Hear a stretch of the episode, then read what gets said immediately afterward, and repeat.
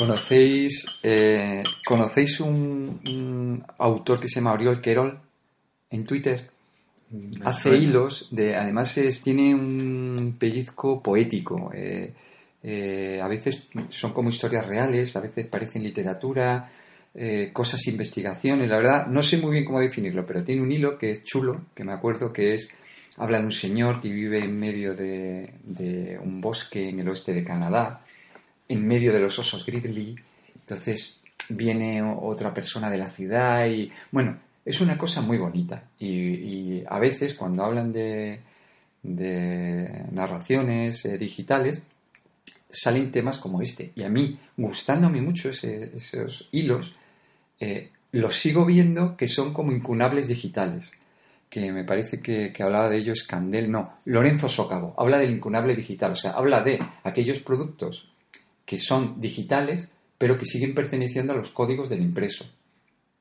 Porque la historia, las historias de Oriol Son se podrían- lineales. Se podrían escribir en un libro. Claro, digamos. se podrían eh, eh, eh, poner cada, cada tweet Vale. en una página, por ejemplo, y seguir su... Y además no admite tampoco, o sea, aunque es verdad que tú puedes contestar a esos tweets y decir, ah, me ha gustado, cómo mola, no sé qué, no sé cuánto, pero no tiene en cuenta la interacción. No cambia la historia porque alguien interactúe con ese tweet. O sea que, por decirlo de alguna manera, tú podrías coger una novela, una historia cualquiera, trocearla en tweets y hacer lo mismo que, que Oriol Hay muchos, hay muchos ejemplos de eso, Vale. sí, sí, sí. Pero aún así, vamos, que lo, lo interesante entonces es más casi el formato, ¿no? El utilizar el tweet para transmitir algo que por lo demás no es específico de Twitter. O sea, que se puede aceptar en otro formato, un libro normal.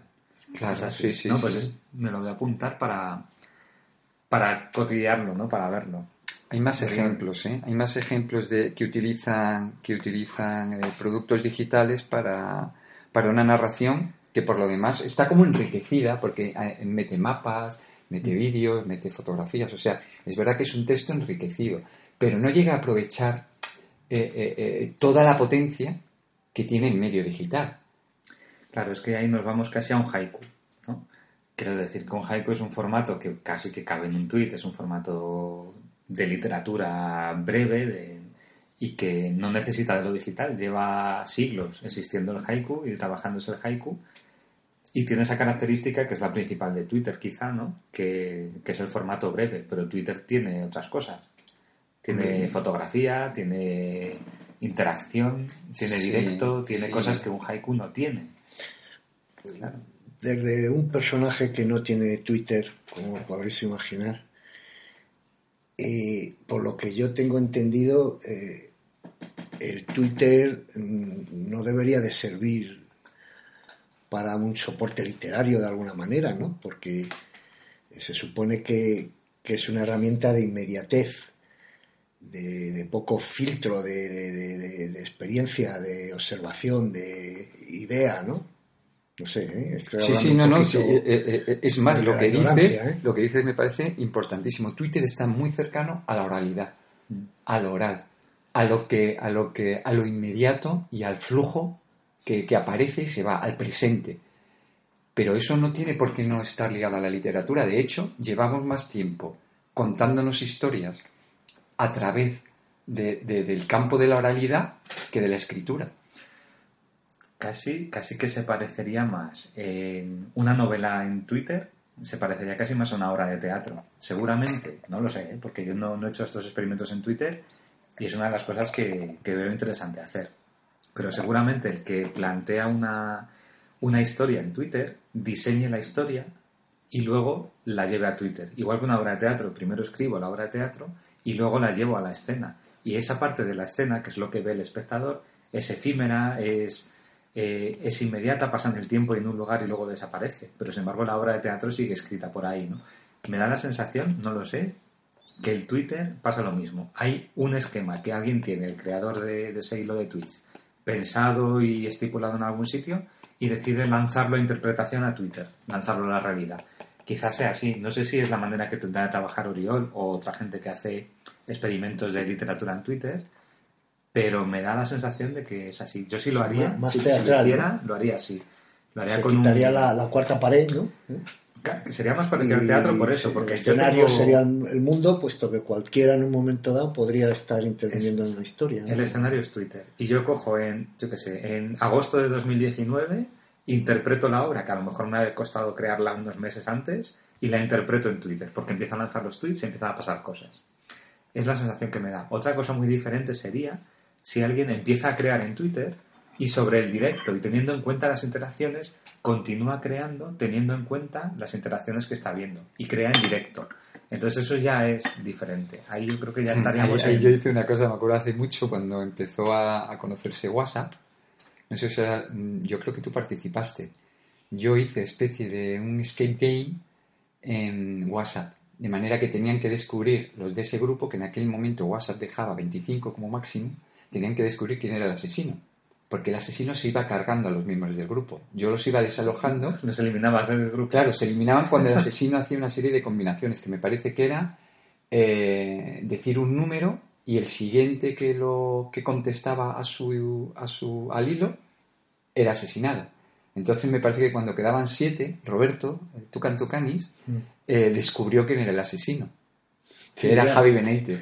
Me Eh, acuerdo- y, y era un poco en esa tesitura, era el presente, era una, una escenografía donde había actores, pero el público formaba parte de la trama, Ya. porque eran víctimas y detectives. O sea, era una especie de, de escape game, una historia en un, en un escape Es game. como ser lector y, y personaje a la vez. ¿no? A ver, de alguna eh, manera. Yo recuerdo haber tenido problemas, que me estaba acordando de si es verdad que participé, porque, bueno, pues, no sé, mi, mi escuela eh, es la de la ortografía, la de la mayúscula, principio de párrafo, la de- y me costaba Dios se ayuda con el dedo gordo este que tengo, escribir rápido para intentar eh, dar soluciones, dar, pues creo que tal, siempre me pisaba alguien, ¿no? Me resultó un poco frustrante, la verdad, ¿eh?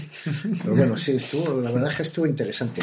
Es que no, me acuerdo por lo que decía, por lo que decía José que nos lo pasamos muy bien. Y cuando empecé con el proyecto este de Willy Shakespeare, con el de, el de transmitir eh, capacidades y conocimiento a través de nodos en la red, me acuerdo que la muestra que hice, que era para un soneto, para descubrir un soneto de Shakespeare, empezaba en Twitter con una conversación entre Hamlet y Guildenstern.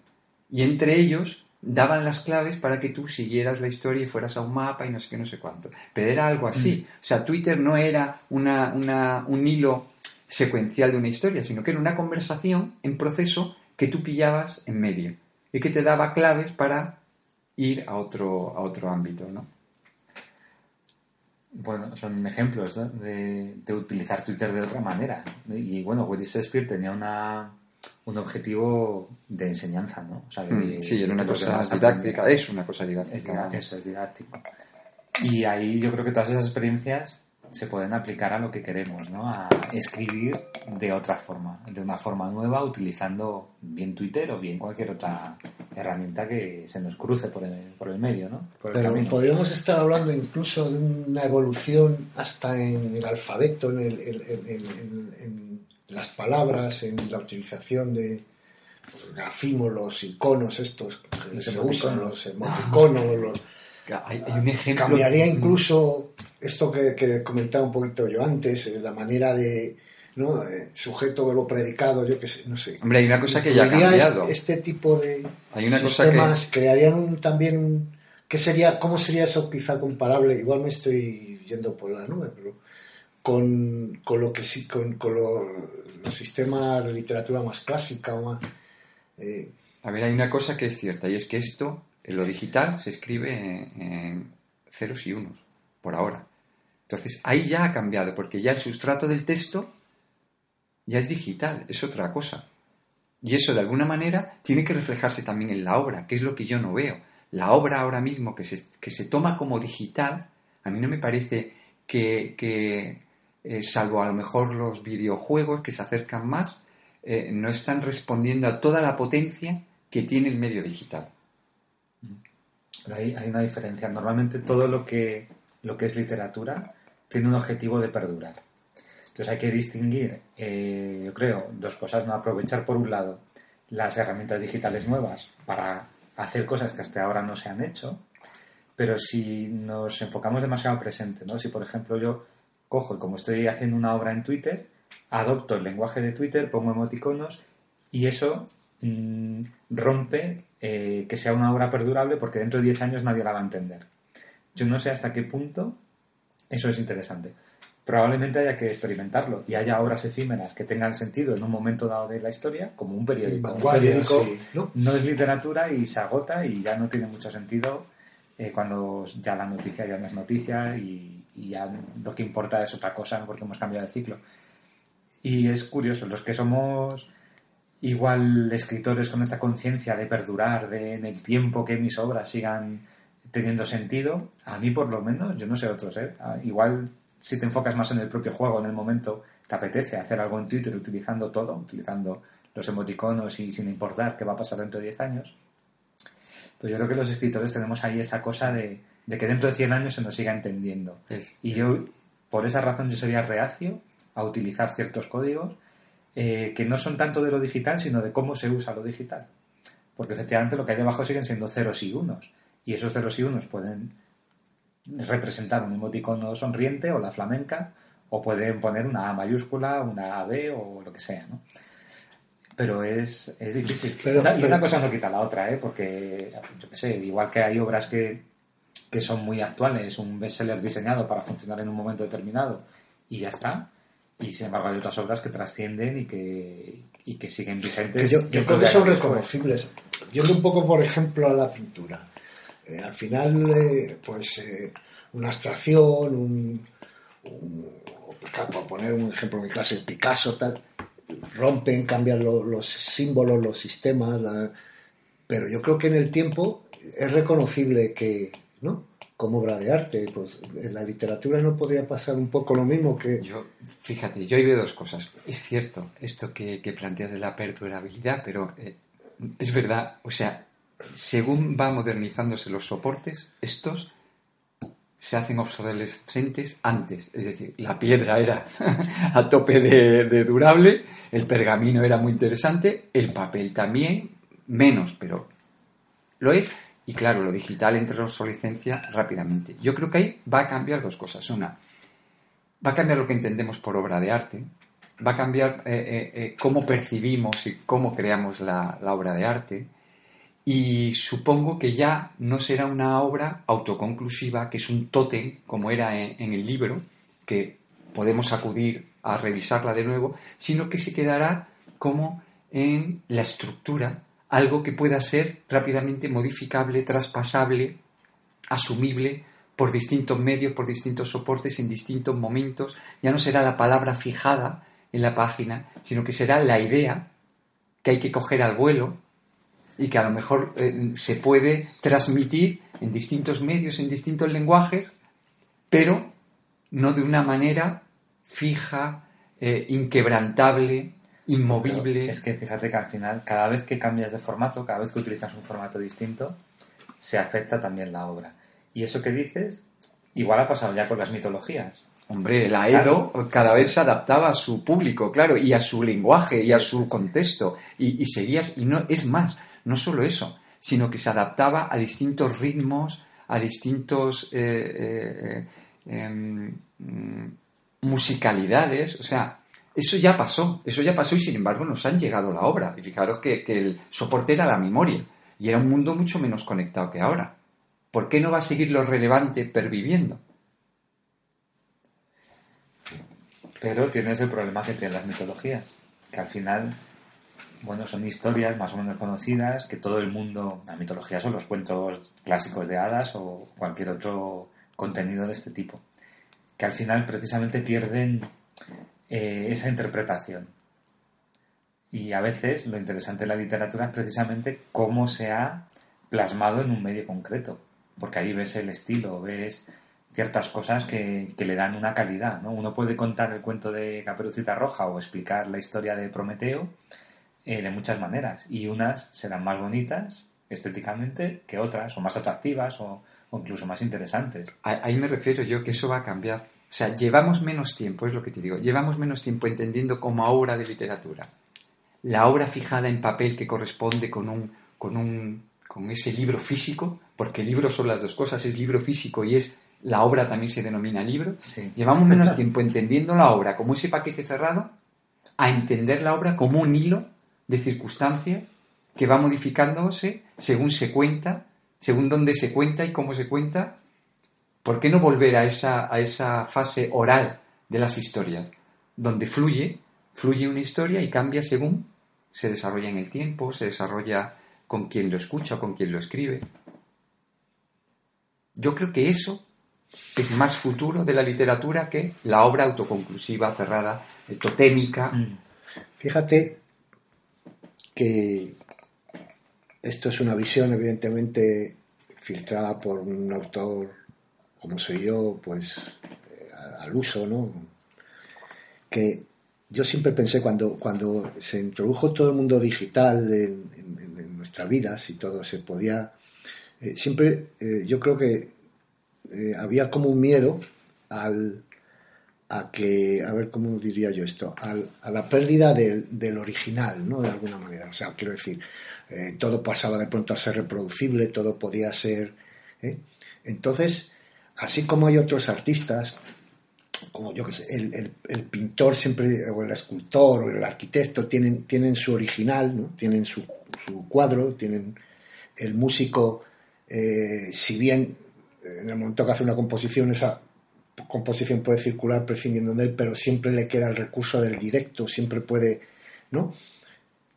El escritor yo lo veía como muy vendido, porque realmente, claro, eh, tú escribes un libro y la única posibilidad de que, al uso que teníamos era de, que se reprodujera vía imprenta y que la gente lo leyera y lo tuviera que comprar y tal. En el momento que había una manera en que gratuitamente podía acceder a tu obra cualquiera, no sé qué, te quedabas un poco como, va, ¿cómo vivo yo de esto? ¿Cómo, cómo, ¿no? ¿Qué papel me queda? ¿Qué, qué, de imprescindible paso a ser? ¿no? Y no solo cómo vivo de esto, es que, fíjate, aquí los tres somos escritores y, y nos resulta muy interesante decir, jo, tengo una obra que es mía, que la he hecho yo. Decía Juanmi, el libro, se entiende el libro, tanto el contenido, la novela o el contenido que está ahí, como el propio formato, el objeto físico que tiene papel dentro. Pero además solemos asignar un libro a un autor. Claro, este nuevo tipo de obras nos encontramos primero con que el formato, mm, a saber, puede ser en papel, puede ser, puede ser cualquier otro. La historia, a saber, también se puede ramificar, pero es que incluso el concepto de autor se puede diluir, porque si aquí cada uno que consume la historia eh, la puede cambiar o puede influir en ella, ¿quién es el verdadero autor? Esto yo creo que hay que estar muy abierto de mente para aceptarlo. Pues yo creo que las autores probablemente sea la primera barrera de estas cosas. ¿eh? Que no soy precisamente un ejemplo de esto último que has dicho, por, por, por, cultura, por educación, por época que me ha tocado vivir, ¿no? por manera de expresarme, objetivos. Lo que ha comentado hace un momento, que es lo que me ha despertado un poco este comentario, Juanmi, sobre eh, la posibilidad de que, de que exista un, directo, un, un, crear en directo de alguna manera, pues me ha abierto un poco, me ha hecho respirar, porque a lo mejor, mm, claro, ya no eres esa persona que se encierra en su despacho, mm, rellena aquí hojas, la verdad, y a partir de un momento dado mm, ya no tiene nada, ¿no? Y en cambio, si, si, si a lo mejor lo que pasa es que hay que eso, reconvertirse, ¿no? Y, decir, no, no, lo que pasa es que tengo que abrirme, tengo que, crear eh, en directo, de alguna manera, ¿no? No sé, me ha parecido entender. Te, oigo, Julián, y, alucino que, pero es que con esa apertura de, Yo eh, me está doliendo el alma de decir esto. ¿eh? Estoy ahora mismo en una pelea interior que no se nota, dado mi volumen, pero, pero existe, ¿no? Porque realmente, pero han sido un poco esa palabra que has dicho, ¿no? Crear en directo. A lo mejor esa es una salida posible, ¿no? Para esos miedos que al menos los autores, digamos. Y, te diría más, porque eso casi no es lo importante. Es más para mí es todavía más disruptivo el, campo que habría eh, eh, Joseto antes de, que hablaras tú. Y era, eh, la autoría podría cambiar. Y ser una literatura, no sé si, si coincidiría exactamente con la definición de una literatura ergódica, pero sí que se escribiese con la acción de su lectura. Es decir, que el lector, al interactuar con la obra, al percibirla y al responderla, la estuviera creando. Ese sería, en, Buscadores de Semillas, en esta obra, sería eh, lo que no sé todavía es como articularlo. Pero eso sí, si a mí me dicen, ¿cómo vamos a hacer buscadores de semillas de manera que aproveche el potencial digital tal y tal?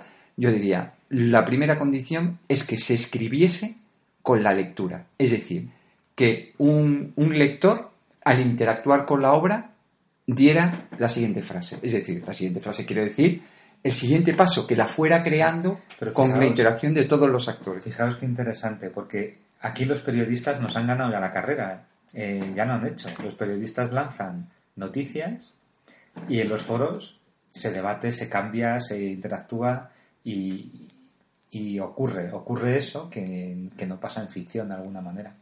El directo solo, lo que decías Julián, el directo solo se puede conseguir de una manera súper tradicional. Ahora no recuerdo cómo se llama, pero igual habéis oído este señor que estuvo durante no sé cuántos años, se sentaba en una esquina de Brooklyn o de no sé qué sitio de Estados Unidos o por ahí en Nueva York, en algún sitio emblemático, con una máquina de escribir mecánica en las rodillas y papel.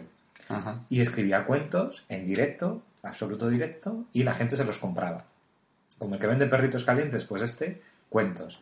Era directo, porque los escribían en el momento. Veía a alguien, oye, quiero un cuento, zas, zas, un cuentito de lo que fuera, de 500 palabras o 200 y aquí lo tienes, una cosa original, única, creada para ti en directo. Y sin embargo, máquina de escribir en la época digital, papel en la época digital. O sea que es verdad que el concepto de directo es uno de los conceptos a tener en cuenta en la nueva literatura, en la literatura experimental, pero, pero hay más cosas. Hay más cosas que el directo como tal. Y bueno, es un ejemplo bonito. Yo de hecho no descarto hacerlo algún día, ¿eh? coger máquina de escribir y más retiro y a ver si alguien está dispuesto a, dejar ahí un Eso que se preocupaba un poco antes sobre mm, a ver si ahora se me ha ido lo que iba a decir. Bueno, resolvía un poco la, la trascendencia en el tiempo, ¿no? De, mm. que a lo mejor al pasar a ser un producto vivo, pues eh, evidentemente empieza a tener una dimensión, pues, pues hasta eterna, vamos. pregúntate, Siempre está sujeto a que alguien, incluso repescando vuelva a intervenir o... ¿Qué es lo que nos interesa que trascienda en el tiempo? Si es la historia, el formato que decía Juanmi es válido, porque la historia la escribe cualquiera, se escribe sola, la escribe todo el mundo que interactúa con ella. Y entonces la obra perdura, igual que han perdurado los cuentos tradicionales o las mitologías, ¿no? Las mitologías que decíamos antes. Pero me da la sensación, y aquí parezco yo el escritor más tradicional, y no es así, pero me gusta apuntarlo, me da la sensación de que la mayoría de escritores lo que quieren no es que perdure tanto su obra como su nombre como autor. Y entonces en este modelo eso te lo cargas. Yo no sé si vamos a tener gente dispuesta a hacerse cómplices de esto, porque es asumir un riesgo, es decir, yo voy a crear, voy a hacer un esfuerzo de plantar una semilla, precisamente, Julián, que luego va a crecer y yo ya voy a perder el control de eso. Y, y, además yo no voy a ser reconocido como autor, porque no va a ser solo mío. Entonces, a lo mejor el árbol crece y perdura, pero el que plantó la semilla ya nadie se acuerda de él. Yo estoy seguro que sí, que en todo hay como cristalizaciones. O sea, en toda eh, eh idea interesante. El modelo me gusta, ¿eh? lo que digo es que igual eh, puede funcionar muy bien, pero o puede que se quede ahí muerto porque nadie quiera. claro, yo lo tengo más fácil porque vosotros os tenéis, porque sois escritores y yo no. Yo soy un poco un diletante advenedizo ¿no? de la escritura. Pero yo creo que si algo es relevante eh, aparecen cristalizaciones tanto de momentos como de autores, tal. Y si Buscadores de Semillas acaba siendo una obra relevante, eh, eh, vosotros o nosotros como autores sale a relucir. vi ayer que me gustó mucho porque me acordé de recursos que podemos usar para que sean los lectores los que sigan con la historia. Vi ayer que me encantó eh, Lost in Translation. ¿Suena esa película? Me suena, pero no la he visto. Yo la tenía ahí para verla porque siempre es del 2003 o 2000. bueno, es de, la década de los 2000 y yo la tenía siempre ahí y la había visto a la mitad, no la había visto bien tal y me senté a verla. Para mí, preciosa, espectacular. Y tiene un detalle muy tonto, pero que, que yo pensé, uy, estos detalles son típicos para usarlos para que la historia continúe. Eh, Bob Harris, que es el personaje masculino, cuando llega al final, le dice en un momento, en un plano a Charlotte, no hagas spoiler. Eh, las obras buenas no, no, nunca se le hace spoiler, porque lo bueno es cómo lo cuenta. Bueno, pues le dice algo al oído, pero no se oye.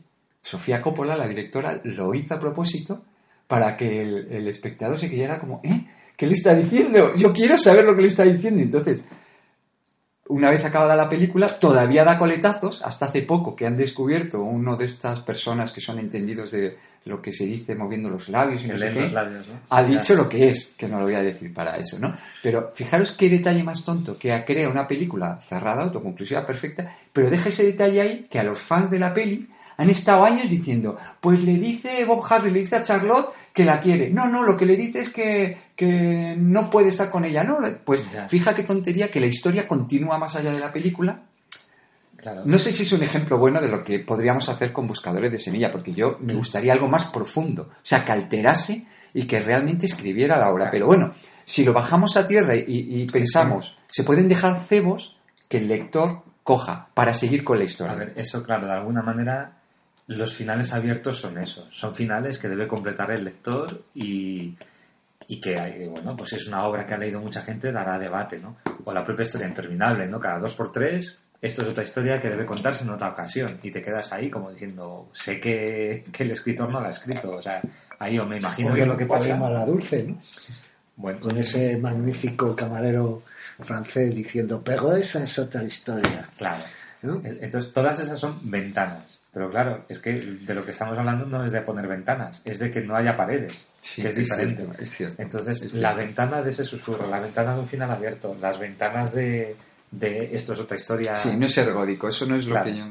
Entonces, aquí es otra historia. Se parecería más a un juego de rol. En un juego de rol, los participantes, los jugadores, ellos influyen en la trama de, de la historia. No es que dejen ventanas, es que la pueden cambiar radicalmente en función de sus decisiones, de lo que deciden hacer. Y en un juego de rol, que además es un juego oral, en el fondo, ¿no? Ahí puede ocurrir cualquier cosa, hay más libertad. En la realidad quizá no tanto, porque lo normal es que el director de juego tenga una partida preparada y que al final haya unos grados de libertad, pero no sea absoluta libertad. Bueno, cada uno juega de una manera, ¿no? Y cada grupo se organiza de una manera. Pero sería más parecido a eso. Eso es lo que estamos hablando. Porque en una partida de rol, ¿quién es el autor? Todos juegan, todos aportan cosas, todos mueven la trama. Y, y ahí sí que se parecería, sí que se parecería. El problema, uno de los problemas, y esto se me ha venido ahora mismo, ¿eh? claro, los que estamos acostumbrados a escribir, solemos empezar a escribir cuando sabemos el final o nos hacemos una idea, porque el trabajo de escribir prácticamente consiste... algo, ¿no? Siempre. No, pero consiste en cómo llego al final de la manera más chula posible para que sea emocionante por el medio, para que haya tensión, para que bueno, pues para que luego todo encaje al final o haya un giro que, que de repente el lector diga, wow, cómo mola esto, qué giro me ha dado, que me ha cambiado de repente el punto de vista. Pero algo tan abierto no se sabe el final, con lo cual es mucho más difícil usar esos trucos que son los que enganchan. Claro, Entonces, ya vemos dos dificultades. La primera, eh, ¿cuántos autores van a estar dispuestos a participar de algo que ellos no van a ser dueños, ni van a figurar, ni van a trascender por hacerlo, simplemente por mera diversión? Y otro, otro escollo, va a ser algo interesante, porque una partida de rol no tiene por qué ser interesante si los jugadores no se enfrentan, si no hay alguien que les ponga No palos en las ruedas. Claro. también. claro. Claro.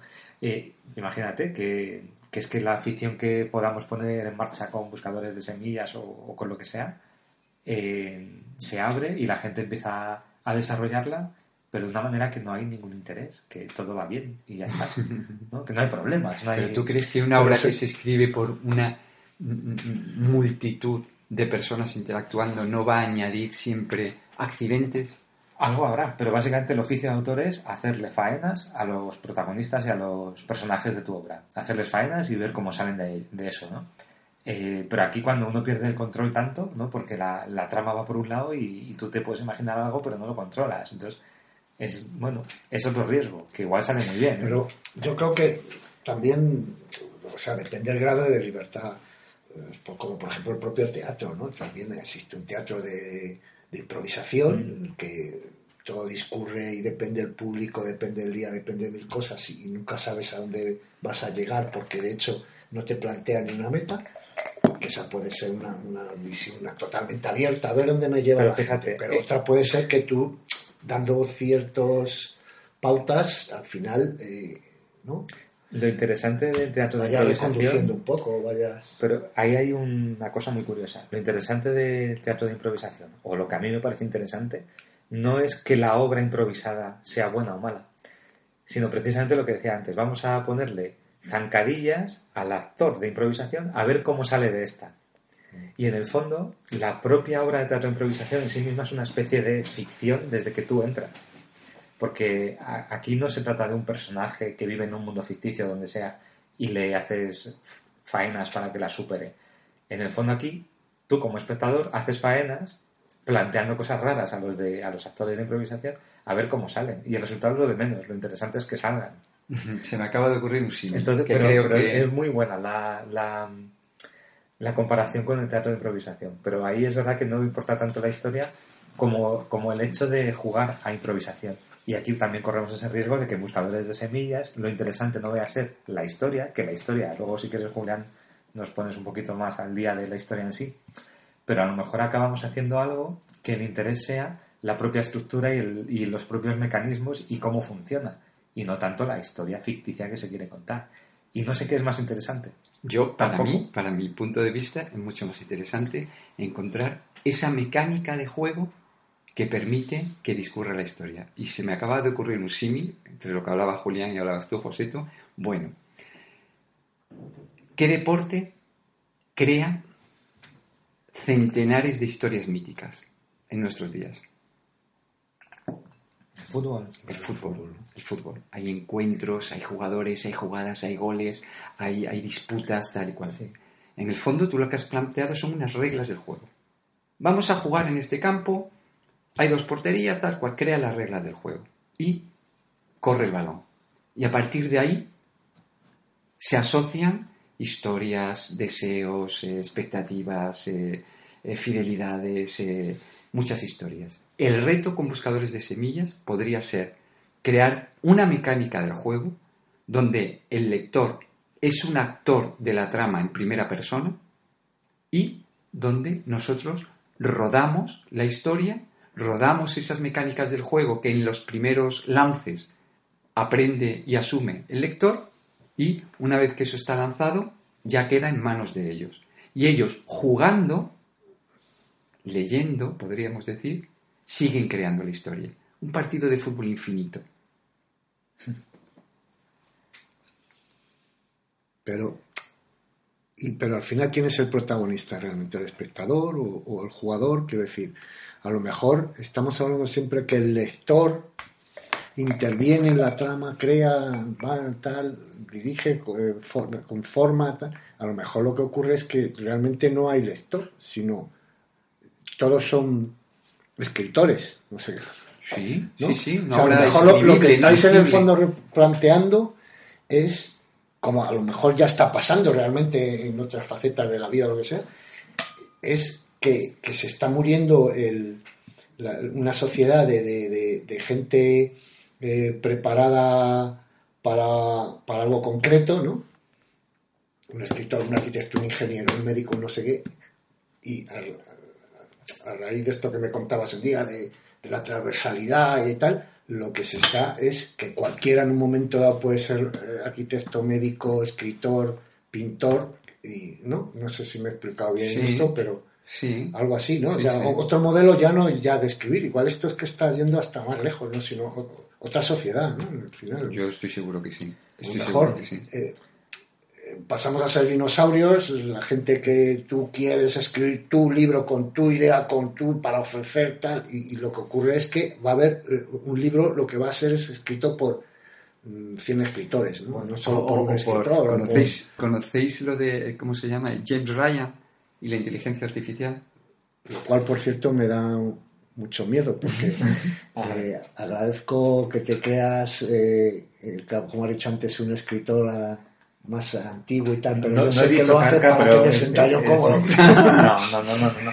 No, te preocupes. Además, lo, hago, lo hago sinceramente y no solo como abogado del, del diablo. O sea, a mí me apetece mucho hacer literatura experimental, pero pero no nos engañemos, o sea, el ego de los escritores, vamos, debe ser de los más altos. Hombre, yo, vamos a ver, en estas peleas que uno tiene contra sí mismo, que a veces ganas, o a veces pierdes, o a veces ni, empiezas, pero siempre eh, al final hay, hay una cosa subjetiva, ¿no? Uno pretende, tiene algo que decir, tiene el pintor tiene algo que contar, el otro tiene, no sé, siempre se puede partir ahí, pero bueno, eso viene de un sistema cultural, de un sistema social que te ha abocado a a eso, ¿no? A- al ser individual, al ser, ¿no? A lo mejor es que eh, realmente esto que para mí, quizás yo ya es que generacionalmente igual se me ha pasado el tren, no lo sé. Yo, yo pero a lo mejor es, es el futuro realmente, ¿no? Bueno, hay- yo creo que hay que yo buscar haya cosas que ejemplos. pueda no entender o pueda... Hay que buscar ejemplos como lo que hemos dicho del fútbol o las mitologías, porque en el fondo,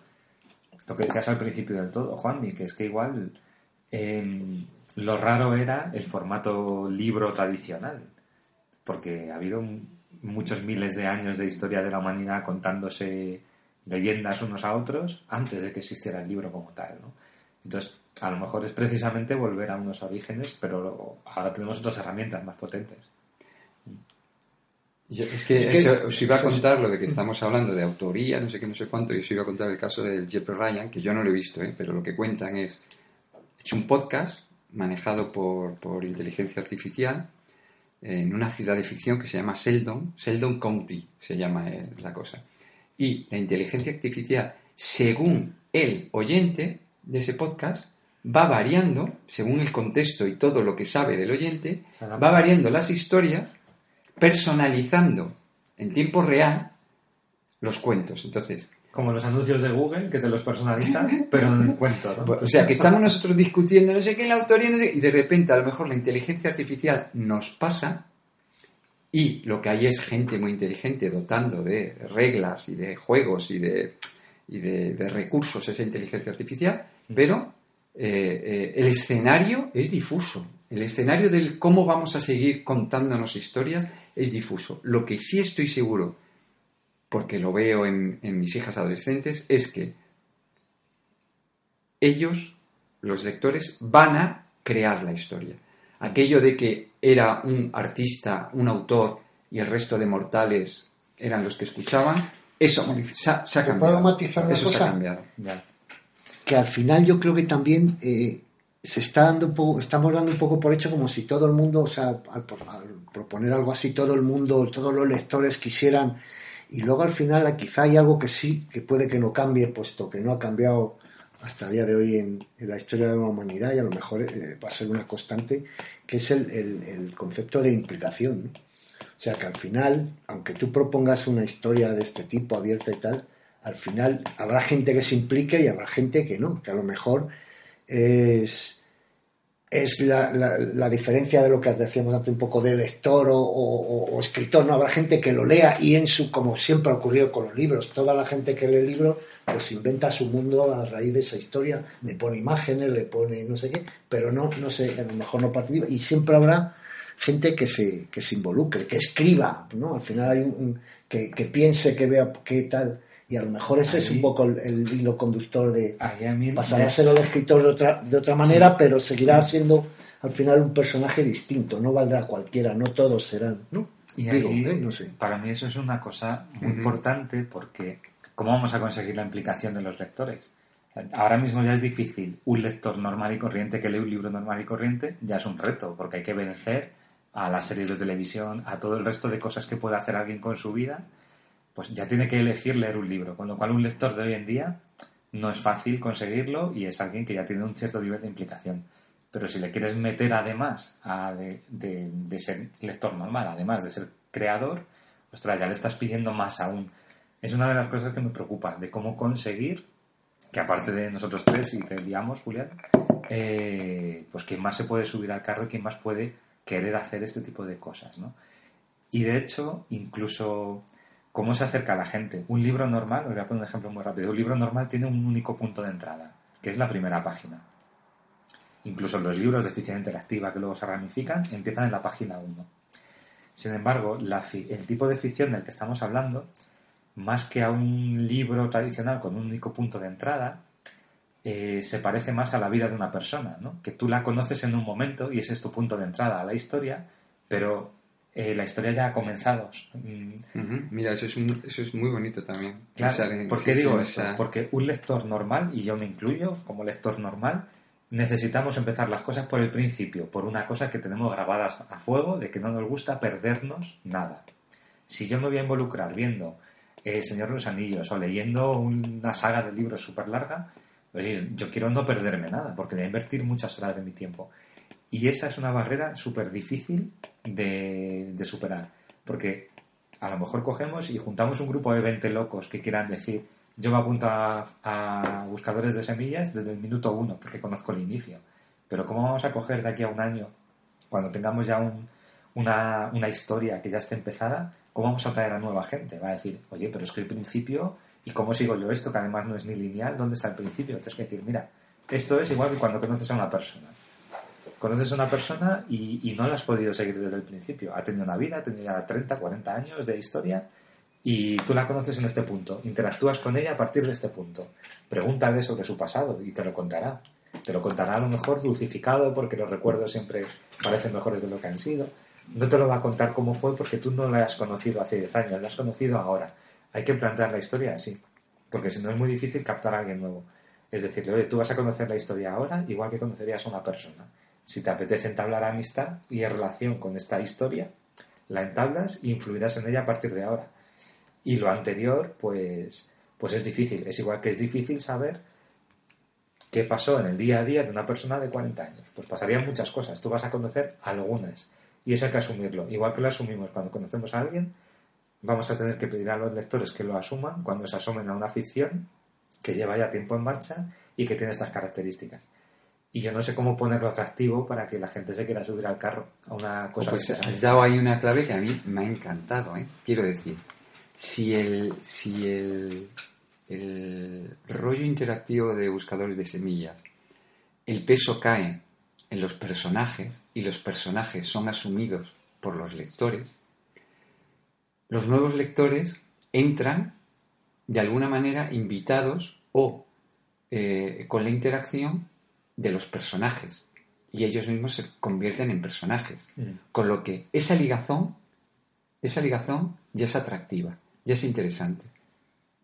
Esa entrada a la ficción a través de otra persona que tú conoces es, me parece preciosa. No sé cómo articularlo con tu historia, Julián, porque, porque claro, estamos hablando de cosas que eh, es, es como una capa que sobrevuela una Sería- historia que es creo- convencional a tope. Sería como una partida de rol gigante. Y, Pero eso Sí, esto, bueno, sí. esto volveríamos a la, ¿cómo se dice eso? A la madre de todas las, ¿cómo es ese dicho? La madre de todas las madres, no sé cómo se, que es eh, educación. Porque yo, por ejemplo, pertenezco a una generación en la que eh, de chicos de barrio, con muchos cines de barrio en- de sesión continua en los que tú entrabas a cualquier hora en el cine y veías empezar una película y, te- y luego te quedabas a ver el, el empiece, ¿no? Y no había ningún problema, entendías la historia, te divertías y tal. ¿Por qué? Porque te, atraía el cine. ya. Entonces, ¿cuál es el, el tema? El tema, pues quizá que es el gran problema de, de- de la cultura, que es que se tiene que educar desde pequeño para que te, atraiga, te guste. Claro, eh, para hacer eso es verdad que, que, que tiene de bueno esto, pues que quitas un poco esa pasividad que puede tener y hacer, para hacerlo más atractivo, ¿no? Como decías tú, pues seguramente, pero tiene que ser, a lo mejor, eh, José, hay, hay- es difícil enganchar a gente ya, pero sí ir buscando a gente que empiece, como todo, ¿no? Mm. Sería un poco el, el- el- el- el público, sería buscar público eh, que fuera más fácil de, de- de captar, ¿no? De, más, Más más afín, virgen, sí. más- No sé, pero hablamos como de captar, de público, de no sé qué, como en un sentido como marketingiano o de comercio o algo No, así. Hablo yo, ¿eh? Que, No sé, yo es... mm, mm, eh, claro, es que es difícil, es difícil eh, eh, conceptualizar lo que podría ser tu historia eh, con estas premisas que estamos hablando. Pero yo creo que la clave está en crear la mecánica de juego. Y los jugadores aparecerán. Jugadores aparecerán y jugarán y crearán la historia. Lo que pasa es que es un reto, es un reto porque es algo mm, difícil, difícil, algo que enganche que, que- y que no sea un videojuego, o sea, porque eso ya está creado, eso ya existe. Yo creo que eh, el problema es, eh, o sea, que haya un cambio, es como todo, o sea, vamos a ver, que, que haya gente que se interese por esto, lo va a haber seguro, sí o sí, porque siempre todo ha tenido gente que se interese. Pero lo que hablabas tú un poco, el miedo a que no sea solo una simple vanguardia, que pase el momento tal, no sé qué, cuatro locos que va, que va. Eso no lo no sé sabemos, eso no lo sabemos. Que sea tema es relevante que, o no. que a lo mejor ha llegado el momento, como en otras facetas de, de- de las actividades del ser humano y demás, que hay que producirse un, un avance, un cambio. ¿no? Ese mecanismo es más difícil, evidentemente. Claro, yo no puedo ayudar mucho ahí, ¿no? pero yo creo que, que a lo mejor el reto es buscar eso, cómo, cómo, cómo se hace eso visible y, y que a la gente le, le- les enganche. no Estamos sé. empezando, tenemos que pensar, tenemos que pensar mucho. Ahí yo creo que sería bueno Será que nos contaras, no sé, generacional. no sé si hoy o, o la siguiente vez que nos veamos, que nos contaras qué tienes ya creado de buscadores de semillas, que tenemos, hay algunas nociones, y, y a partir de ahí ver cómo, bueno, pues cómo se nos ocurre ir montando este, estas reglas del juego para que funcione solo. Igual no ya es mucho pedirte, Julián. que- No. No, lo que Sí, podemos pasa- hacer también es, eh, eh, eh, joder, conocemos a mucha gente que nos puede ayudar mucho. Quiero decir, eh, que podemos hablar también con ellos y decirles exactamente lo que estamos haciendo. Decirles, mira, tenemos una historia de Julián eh, que está bien, pero no deja de ser una historia lineal, convencional, que podría estar en un librito y venderse en Amazon y tal. Pero queremos hacer otra cosa. ¿Cuánto Tú que- tiempo me das? Sabes que tengo cierta dificultad en...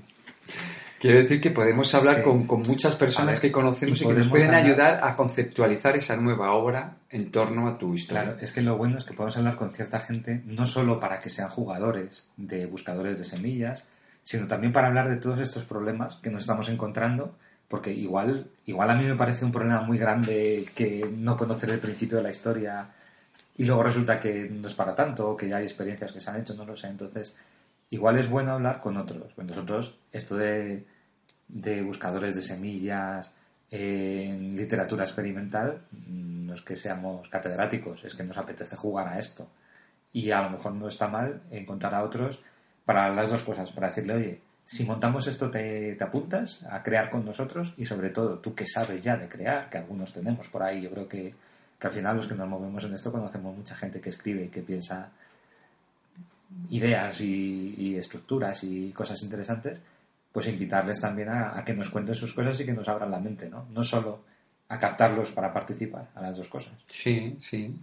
Oye, una, una solución, estoy pensando ahora, eh, yo sí tengo algo que, que resuelve el problema de- del principio y el final. O sea, mi casa de la esfera, con esa estructura tan especial que no, no, no, no os digo, supongo que la habéis leído, no Sí. cuento el, el- el final, la solución, pero la entrada a cada uno de, vamos a decir, capítulos o secciones es indiferente.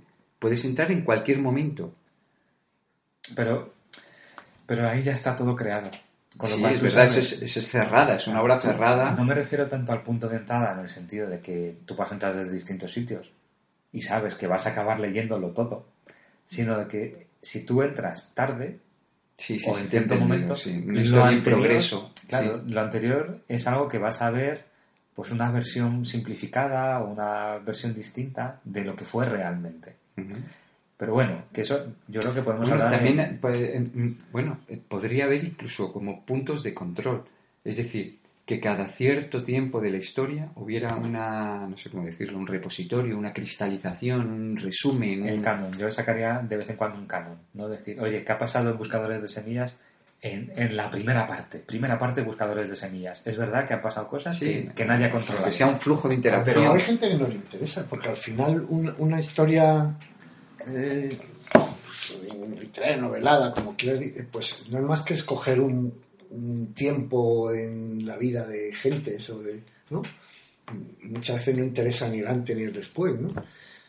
A lo mejor hay gente que tampoco tiene la necesidad de saber. No, pero aún así, aunque independientemente de que haya gente que necesite más o menos, yo creo que es interesante tener un- una referencia, un canon. O sea, si, pues imaginaos, que nos ponemos a crear esto. Cuando llevemos, cuando evolucione, pues no estará mal que nos sentemos, y tú quizá como autor principa- principal, eh, que nos sentemos y que digamos, oye, vamos a poner en una especie de libro tradicional lo que ha pasado ahora para contarlo y ese pasado ir guardándolo de esa manera, ¿no? Aunque la cosa siga viva y siga dinámica y siga sin control, ¿no? Pero bueno, de vez en cuando establecer el canon puede que no esté mal. Pero bueno. Hay mucho que pensar. mucho que pensar. Muchas cosas abiertas. Quedamos, quedamos la próxima semana. eh, o vemos primero a ver a quién, quién nos puede ayudar con esto, contarles que, que- que estamos en ello y que no tenemos, que tenemos ideas, pero no sabemos, que, que nos ayude tal, y quedamos pronto. Yo tengo ya en mente dos o tres. Y si queréis, y si Julián acepta el, el reto de dejarnos su ficción, aparte de que nosotros también tenemos cosas, pero yo creo que es bueno Sí, sí. eh, centrarnos en una, aunque cada uno seguimos luego nuestra vida escribiendo lo Sí, que sí, sea. Julián tiene un carácter especial para eso, yo creo. Ya sabéis que yo toda ayuda es poca. Para mí me gustaría editar algo antes de morir. Sería- Es verdad, qué prestigio tienes sin obra escrita. te vi, te vi Sí, tu, sí. tu presentación en LinkedIn y es curiosa, es muy curiosa, sí. Es difícil, eh. Se agolpan, se agolpan las ideas, los momentos. Pero bueno, esto, esto puede ser una salida, no sé. No sé hasta qué punto puedo ser una buena herramienta para vosotros o un o atascarme. O, Bueno, es, es quizá la primera, o- la primera pero- vez que, que alguien te pida algo, te haga un encargo en el que tú no tienes que terminarlo, de hecho. ¿no? Claro, Porque mejor. lo tienen que terminar los demás. Con lo cual, oye, es diferente, por lo menos. Bueno, chicos, un placer.